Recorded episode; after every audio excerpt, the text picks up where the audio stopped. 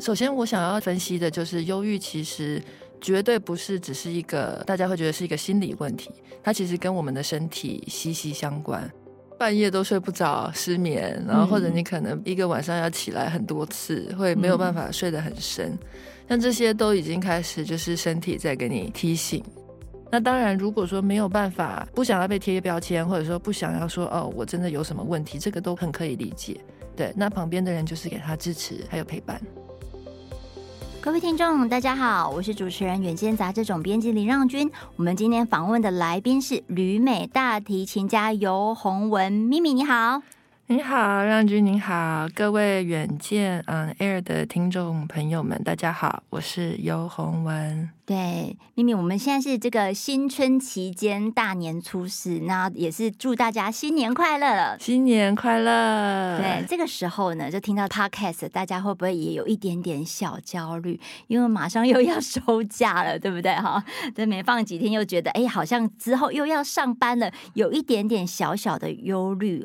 所以，我们这一集呢，我们就特别邀请这个演奏界、音乐界的这个女神级的人物有。鸿文，然后呢，我们来就是请咪咪来带领大家，就是说新的一年怎么样去化解忧郁，然后呢，他带你跟自己和好哦。咪咪，其实这一次哦，就是我们的 Podcast 邀请您来上节目呢，其实也是一个契机，就是说前一阵子啦哈，对，就是说你也就是参加我们这个远见天下文化集团的领导影响力学院的公益讲座，你那时候呢帮我们就是带来一个讲题是身心二点零，要重塑你的。身心秩序这样的一个讲题，嗯、所以我们刚刚在私下在聊的时候啊，咪咪她现在已经不只是这个呃 演奏圈的女神了，她其实也是迈向一个身心灵整合的身心灵导师，哎，是这样吗？对，因为我发现就是身心二点零的观念呢，在我们现在的这个快速的脚步的社会下，其实。大家还是很需要的，尤其是接下来，嗯、呃，整个地球环境，不管是气候变迁或者是 AI 的革命，会有很多新的整个大环境的动荡，所以我特别希望在这个时候，不管是呃讲座，或者是这本书是天下文化出的书，因为身体记得，或者是甚至是透过音乐，能够跟各位朋友有更大的连接，来帮助我们每一个人。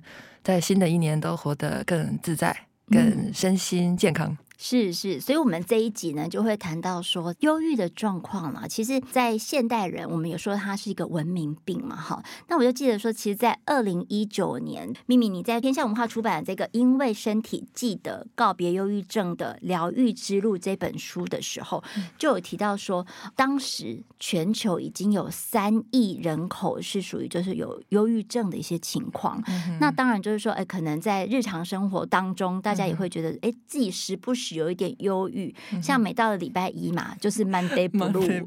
过年之后要开工之前，也是非常的 Blue 这样哈。对，咪咪来帮我们来解析一下哈，就是说，其实忧郁症或者是忧郁的一个身心的状况，是不是所以我们说精英啊，或是完美主义的人特别容易有的？首先，我想要分析的就是忧郁，其实。绝对不是只是一个大家会觉得是一个心理问题，它其实跟我们的身体息息相关。嗯，所以我们平常就有很多的小方法，书里面也提到很多小方法来帮助自己在陷入或者是快要陷入那个困局的时候，先把自己拉出来。嗯，那当然，现在如果说身边的人或者是发现自己有这样子的身心的这种不舒服的情况，比如说有可能是很小的念头，就是一个嗯，我觉得自己不够好。或者说，我觉得不重要，像这么小的念头都可以，它都可以慢慢的汇聚成一种负能量，然后呢，那个能量可能会堆积在身体里面。所以治疗忧郁症的方法就是可以从身心双轨下手，也就是说你在身体里面呢会有不同的，主要是讲中医啦，就是穴位或者是不同的食疗的方式来帮助自己化解那个淤堵的地方，嗯，能量纠结的地方。那心灵的部分呢，就是不断的觉察自己的这些起伏的念头，嗯哼，然后呢，不要掉进那个自我不一段呃不断自我否定的这个状态。对，这个都是秘密。他在走过这个忧郁之路的时候，他就 是也是遍寻解方哈，世界各地的各各种门道，然后他去自己去归纳出来的一些心得。其实我们在下一集的时候哈，就会带大家一步一步来看，说，哎，你怎么样让你的这个跟身体和解，让他记得你对他的好，这样。那但是首先呢，的话，其实我觉得这听众也很好奇，说哦，咪咪她是一个国际的演奏家。大提琴界的女神哈，就这么成功一个人，然后又是哈佛经济 学系毕业的高材生，然后一度是不是还要去这个微软或者是 Google，但他晚谢了，这样一直走在一个人生 A 计划的路上。但是呢，其实，在七八年前的时候，你其实呢，你的身体就告诉你你不行了，你崩溃了。嗯、那个时候是什么状况？那个时候就是真的是一个很黑暗的路程。我一直可能就是内心深处知道说自己的状况越来越差。比如说，我曾经有一场大型的，就是大概三千人的音乐会，我记得台下的人就是很嗨，然后都一直在叫啊，然后 Bravo 啊，然后可是我拉完以后，我是觉得整个身体好像被掏空了那种感觉。嗯。所以那个时候，其实我就大概知道，哎，好像有一点问题，反而不是兴奋，然后是觉得好累。但是呢，强大的大脑就一直会鞭策这个身体，然后说再继续啊，再下去啊，再继续走下去啊，还有更多的目标要实现。嗯，然后直到最后，就是身体它完全的崩盘，就是我要上飞机之前，然后就就是整个卷曲，然后在哭，然后就是没有办法上飞机去一场很重要的表演。之后我放弃了那一场演出，然后我就。下定决心要来寻找，就是为什么我的状态会变成这样，然后怎么样能够慢慢的走出来。嗯、我觉得整个过程是真的还是蛮辛苦的，所以我可以很理解现在所有可能真的身边会有一些觉得身心不舒服的人，他的那种痛苦。对，嗯嗯、当然可能不会像我的例子那么的极端。但是我可以感同身受到，就是这个很不容易。那个时候，身体用很激烈的方式告诉你，很累、很痛，或者是不由自主的陷入黑暗当中。这样，那可是你其实在这个之前已经有一段时间，就是你大概隐隐约约觉得有点不对劲了。对对。其实你在书中啊，或者是在个演讲里面也提到一些身体的觉知或情绪的觉察，对不对？所以这样的历程，就是说大家要怎么去认识？这样的纤维的征兆呢？如果那个日常生活中，你就可以开始发现，哎，你的胸口会不会不舒服，或者是说你的胃会不会不舒服？对，其实胃病跟心病有很大的关联。你的消化怎么样？你的食欲怎么样？你每天有没有睡满、睡饱？起床的时候是觉得很累，还是觉得精神饱满？这些小小的日常生活中都可以开始观察。你跟周边的人的关系是怎么样的关系？你跟你自己的关系是怎么样的关系？所以这个是跟自己跟周边的人这样哈。还有就是一个很重要，您刚刚提到的。早上到底会不会起？就是说愿不愿意起床？对，你的 睡眠，对对对对对。然后就是说你会不会呃，到底是什么东西叫你起床的？前几年有一句话非常流行，就是说每天早上都是梦想叫我起床的，非常的昂扬。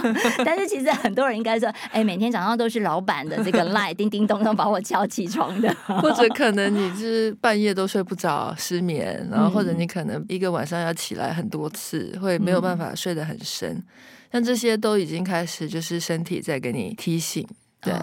对，就是说，哎，你要注意一下咯，因为睡眠真的是好的睡眠。就不太可能会有忧郁症，对，嗯、睡眠真的很重要，是一个很重要的检视点呢，哈、嗯。好，所以大家睡得好吗？过年的时候 还有一天可以好好的睡觉。那时候在看你这本书，因为其实我在两三年前我就入手这个《因为身体记得》这本书，也一直都是我的床头书。那那个时候，其实我就觉得，哎，在看你这本书的时候，好像在回顾你的。之前的一些人生故事，这样，嗯、其实我真的觉得要养成一个国际级的演奏家，真的非常不容易哈。嗯、特别是在台湾，大家看得出就会知道说，说我咪咪的成长其实是有点辛苦的。五岁的时候，钢琴老师在旁边就会打手指头。敲打，因为弹错了。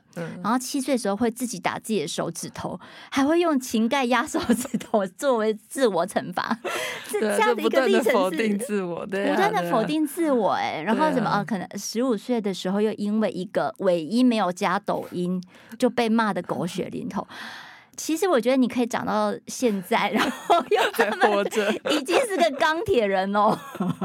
没有，因为我觉得，就是至少在我古典音乐圈，或者是说，不管是国外还是说在国内，那个时候有一个误区，就是大家会觉得说越严厉越好，严师出高徒。对对对对对，或者社会都这样。所以就是。也不能说怪老师，因为我后来发现，可能老师自己小的时候也可能是被这样子的对待，嗯，对，就他们上一代的音乐老师也会是这么样子的虐待儿童，对，对，所以现在我们当然会不断的在改变，然后不断的在进化，那就会知道说，哎，或许可以有别的方式。另一方面，我觉得我自己也算是那种高敏，就是高敏感的人，对，嗯、所以会很希望不断的在要求自己，然后认为说，哎，自己没有做好这样，或者说，哎，我不值得，这些小念头都可以汇聚成很大的。对，因为他就是每天的自我暗示。对。就只要是有一点点哎不如意不完美，你就觉得哎我不够好，我应该要就是考一百分这样哈。这应该是很多人的成长的过程嘛哈，因为我们一样都是在台湾在华人社会长大的。那这个刚才咪咪说这是一个误区。我们其实在这几年哈，大家也是在谈说哦，贾伯斯那个时候还记得有一些他在当红的时候，很多人就会出书，就是谈他的这个偏执狂、完美主义，嗯、甚至还有人说成功的人都是某一种程度的偏执狂。有一点，这就是犯了以偏概全的错误嘛？我不知道。对，对，对，对，那的确完美主义，大家就会觉得，这是青壮的时候你应该。努力的时候，你就是应该要这样严格的鞭策自己。嗯，那这个当然就是咪咪是过来人，你怎么看这个价值观呢？我们可以来观察一下，就是成功的人，首先成功的定义是什么嘛？对，他是外在世界给他贴的标签。但是我在学了这些道家哲学思想来看，我们在观察一个人成不成功，其实是很长的一段路。然后你最后是看他怎么样离开这个世界，来断定说他有没有挂好成功。那你看他离开这个世界的过程，其实贾伯斯罹患癌症，那他有那么多的钱，那么多的 Apple 股票，那么大的房子，他最后瘦成什么样子？然后他最后是多么的痛苦挣扎？那这个就是身体在告诉你说，这一生你是怎么样对待身体，然后身体会在最后的一些关键的时刻来做一些让我们可以更醒思、更谦卑的事情。所以，如果用这样的角度来看的话，或许他的偏执啊，他的完美主义，其实是源于他有很深的不安全感。就他小的时候是被父母跟父母原生家庭的关系，然后他跟养父母的关系，他在成长过程中，他的那种深深的不安全感，让他去不断追求外在的成功。嗯，然后但是那个不安全感也最后侵蚀了他的身心灵，因为有不安全感，所以才会要完美主义。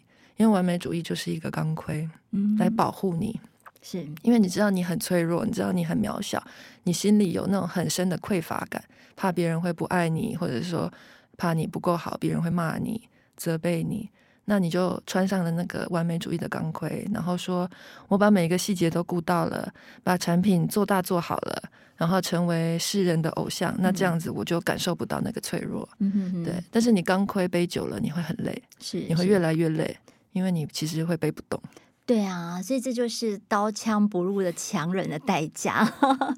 当然，秘密帮我们厘清了，就是说成功的定义哈，那牵涉到说你对外在成就跟内在成就的界限，你要拉在哪一边嘛？哈、嗯，那其实这些年来一直在谈说，哎，像是伯恩斯三列表，嗯，就说他会帮你有一些系统性去厘清一些负面的想法，因为我们刚刚提到说觉察很重要嘛，对，就就知道说哪一些是负面情绪。不好的自我暗示，所谓的伯恩斯三列表，这个是秘密，你怎么样去修炼这个心法？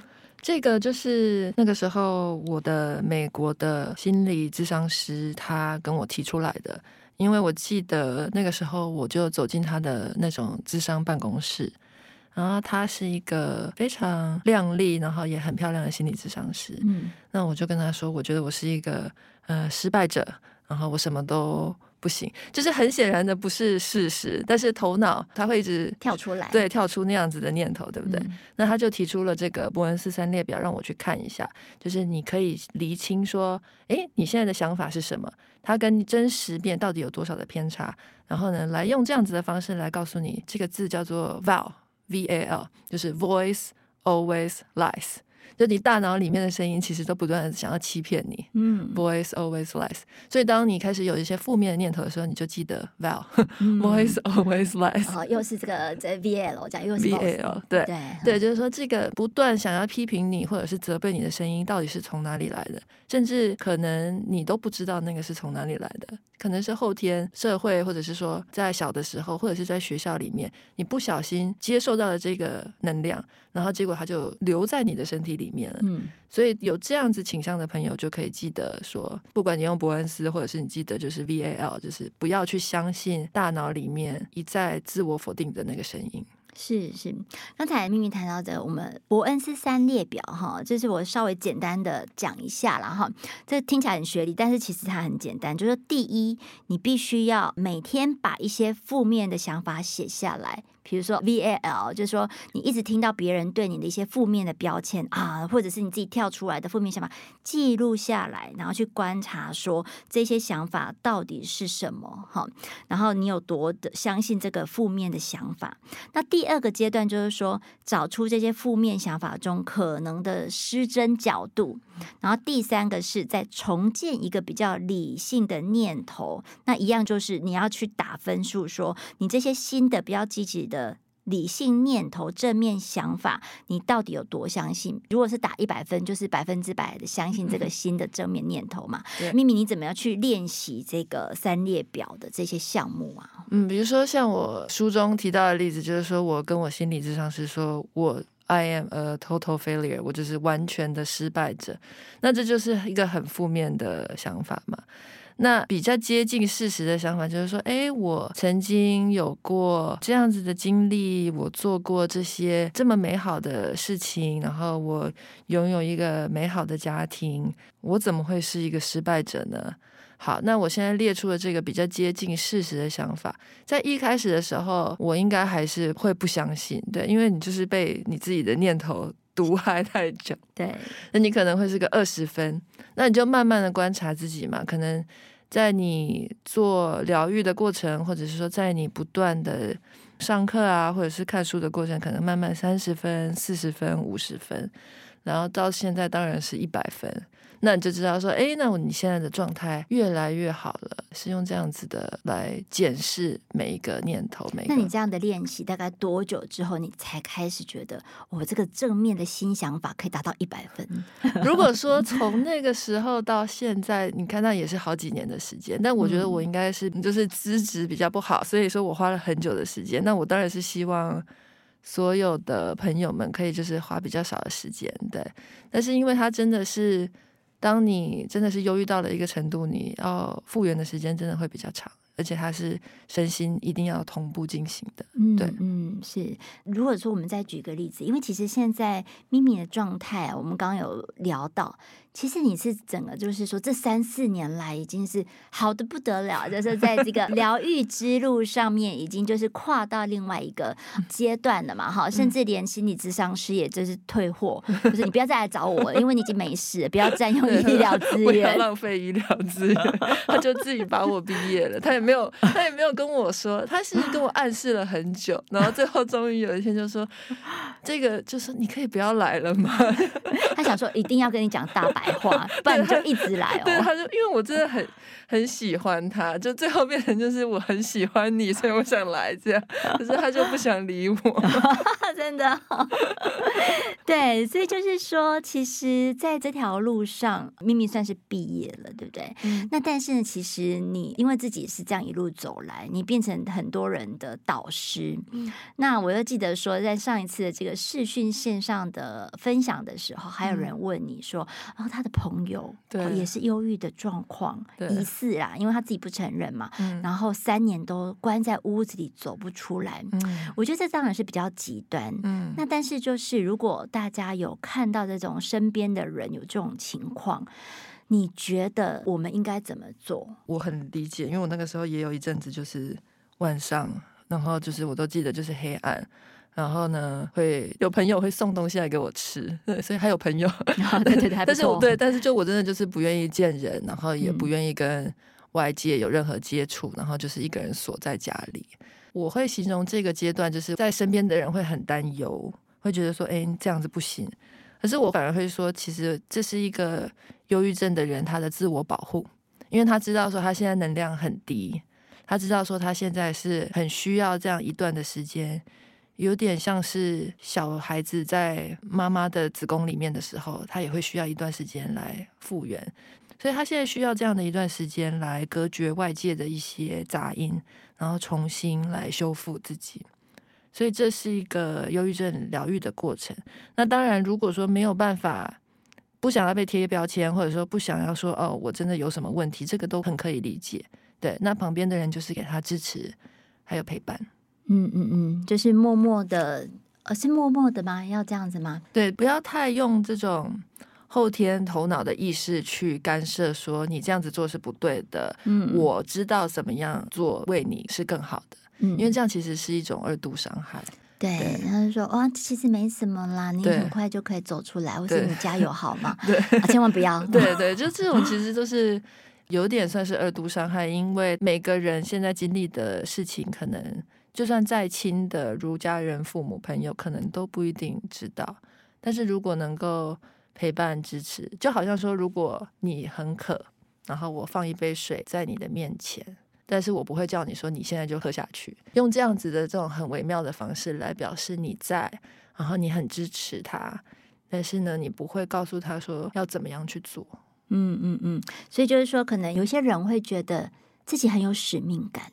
就把自己说不行啊！他现在就是在大海里面载浮载沉，我就要成为他那个救世救命的浮木，好、哦，是不是也就不要了？你的存在跟你的陪伴就已经是他救命的浮木。比如说心理智商是好了，那个时候，比如说可能一个礼拜去一次，那样子的话，我觉得就是一个很不错的方式，因为你的身体会记得，就是一个礼拜同样的时间。我会有这样子的一个活动，或者是课，或者是心理智商，然后用这样子的方式来陪伴、疗愈，其实是胜过就是说你一直在他的耳边说一些，或者是你希望强迫他去做一些什么事情的。